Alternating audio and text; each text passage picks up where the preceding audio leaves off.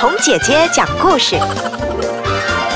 各位大朋友、小朋友，今天红姐姐要给你讲的这个故事呢，是关于一位人物。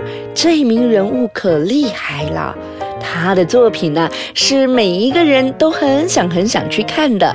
他的作品是关于微笑的。对啦，没有错，他的作品就是《蒙娜丽莎的微笑》。哎，那这一位艺术家是谁呢？他就是达芬奇 （Da Vinci）。那他是著名的艺术家，他有很多很多著名的作品，比如就是大家所认识的《蒙娜丽莎的微笑》，还有《最后的晚餐》等等，都是传世名作哦。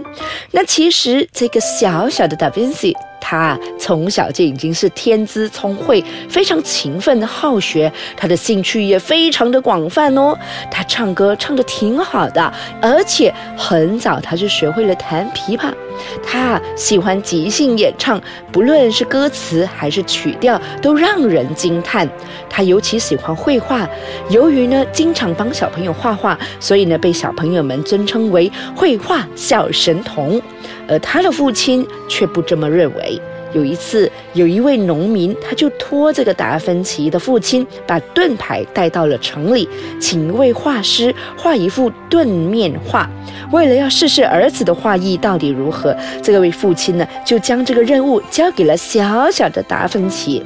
那看他在盾面上随便的画一个与众不同的、吓人的、叫人起了鸡皮疙瘩的小东西，这个小小的达芬奇呀。凭借着自己丰富的想象力，用了一个月的时间画了一幅惊人的妖怪。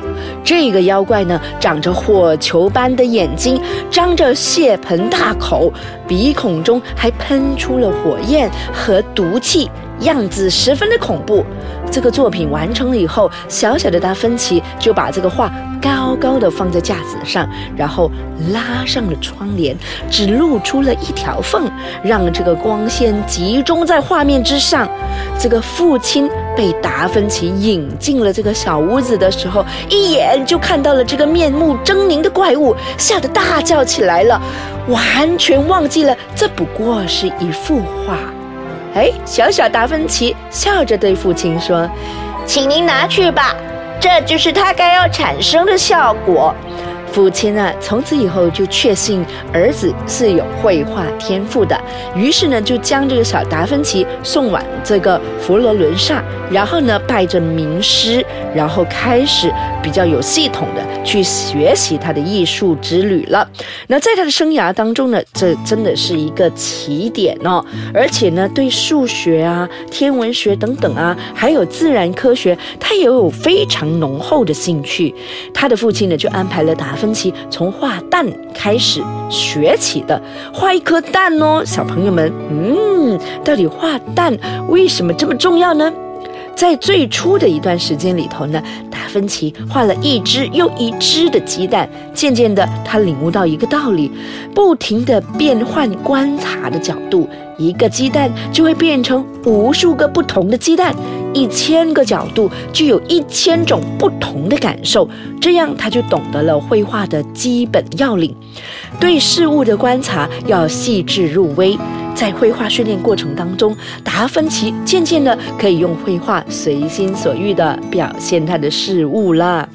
其实红姐姐呢非常非常喜欢她所喜欢的这样子的一个诠释，就是一颗蛋，你从一千个不同的角度来看，其实它就是一千种不同的感受，哇，这个感受能力非常非常的强啊。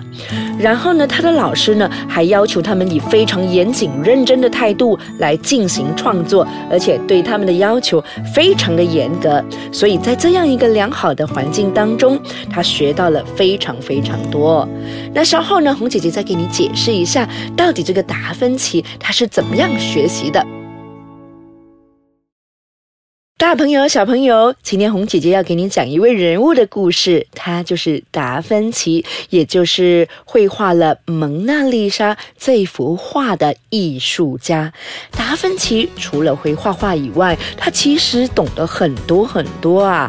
然后他的老师对他的训练呢也非常非常的严格，所以呢，达芬奇他不仅仅学习了素描、绘画和雕刻，他的艺术水平已经得到了突飞猛。劲的发展，而且他还开始涉猎科学研究，学到了很多科学技术方面的知识。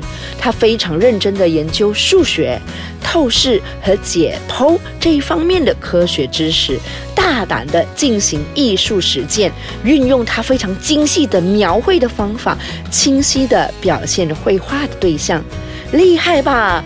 没有想到哦，会画画的小朋友对科学、对数学也非常非常的感兴趣哦。那在老师的教导之下呢，达芬奇在艺术和科学知识方面呢，打下了非常扎实的基础。到二十岁的时候，达芬奇已经有很高的艺术造诣。他用画笔和雕刻刀去表现大自然和现实生活中的真善。美，还有他非常热情的歌颂人生的幸福和大自然的美妙。那达芬奇的一生呢，完成的绘画作品其实并不多，但是呢，每一件都是不朽之作。什么是不朽之作呢？就是呢一代传一代，然后每一代的人都非常非常的喜爱。那他擅长的是什么呢？他擅长将艺术创作和科学探讨结合起来，因此呢，他的作品就具有非常明显的个人风格。所以，小朋友们，如果我们告诉别人我们有个人风格，意思是说，我们必须要下苦功去了解更多、读更多，或者是我们研究更多，才能够真正的塑造我们的个人风格哦。那在这个世界上，美术史上是独一无二的达芬奇，他还有画了这一幅壁画。最后的晚餐，还有就是祭坛画《岩间圣母》，还有肖像画《蒙娜丽莎》，这是他一生的三大杰作，也是达芬奇为世界艺术宝库留下的珍品。所以呢，也听说了很多的朋友呢，就是到这个呃博物馆去要看这个蒙娜丽莎的微笑，通常啊都是排长龙的，然后其实你只能够远远的。观望这一幅画，你没有办法就是很靠近的看它，而且你的时间非常的有限哦，所以看一眼可能你就得过了。不过这幅画的厉害之处呢，根据我的一些朋友曾经真的。